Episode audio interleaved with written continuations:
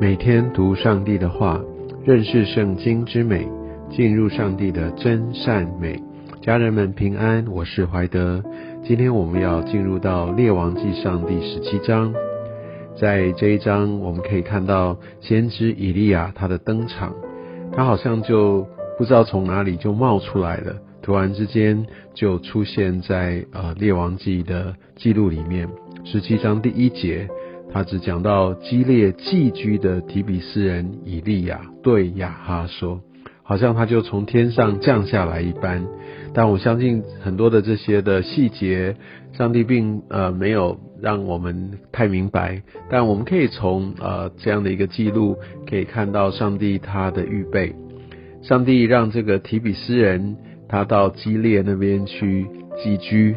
显然，他离开他的家乡，就好像也许我们当中有一些人，我们不是呃生长在呃一个特别的一个我们原本计划的地方，或离开我们的家乡，我们到某一些城市或地方去居住，甚至这些呃让我们觉得我们好像只是一个过客，呃，这不是我真正的家。但即使如此，上帝还是使用我们，在我们所。寄居的这个地方要来成为他的器皿。我们可以看到以利亚在这个时候，他被神带领去对亚哈王那个做尽了恶事，来让以色列人陷入最终，还有一个皇后耶喜别，来让呃以色列人离开耶和华神的这位亚哈，他就跟他说，他呃来启示这几年哈，以利亚说，我若不祷告，必不降露，不下雨。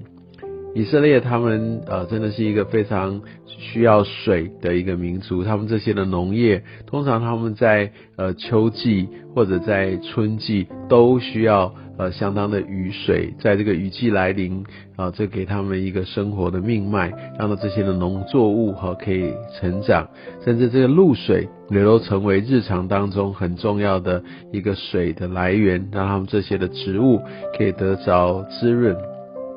但是在这边，以利亚做一个大胆的祷告，他对着君王来说，这个他完全没有办法自己控制的事情。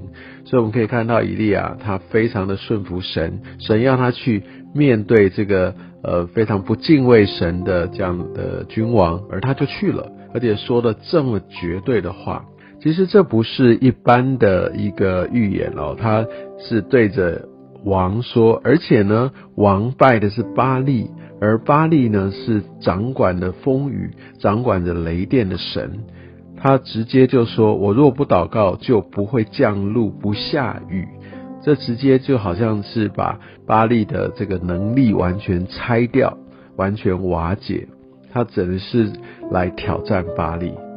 而当他说了这样的话之后，呃，第二节耶和华的话临到以利亚，就是说：“你离开这里，往东去，藏在约旦河东边的基利溪旁。你要喝那溪里的水。我已吩咐乌鸦在那里供养你。”我不知道一般人哈，或者是你，我听到这样的话，我们会不会非常大的怀疑？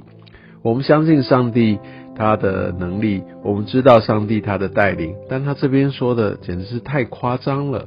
叫他离开，然后呢，藏在约旦河东的基利溪旁，还说要乌鸦来供养，哇，真的是匪夷所思。但是呢，我们却看到第五节，他说：“于是以利亚照着耶和华的话去住在约旦河东的基利溪旁。”所以我们可以看到，以利亚真的是非常非常的信靠神，他非常非常遵行神所说的，神要他所做的。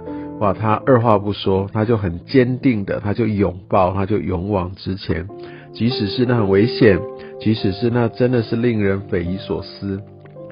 而且我们可以看到，他这样每天要等候呃乌鸦来叼饼跟肉来，他每天都活在这信心当中，因为他不知道今天乌鸦就算来了，明天还会不会来，他凭着信心而活。第七节他说过了些日子溪水就干了，为什么呢？因为当然了大干旱嘛，溪水慢慢的干。我真的觉得以利亚很不容易，因为他一定看到这个溪水越来越枯竭，越来越干枯。我不知道他有没有想过哇，再来我要喝什么？溪水都干了。而且呢，他真的是到最后一刻，溪水已经干了。第八节，耶和华的话才临到他。所以我相信神真的在这样的情况当中来眺望，来他仆人的信心已经干了，然后耶和华的话领到他，而且这又是另外一个很大的挑战。他叫他起身往西顿的沙勒法去住在那里。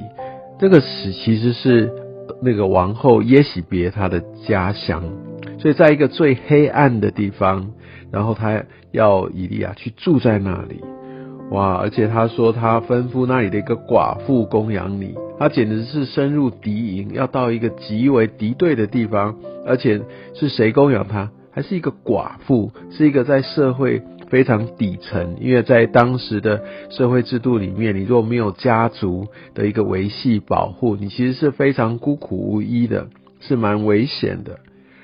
而我们看到看到第十节，以利亚就起身。哇，这又是真的是另外一个他的信心的表彰。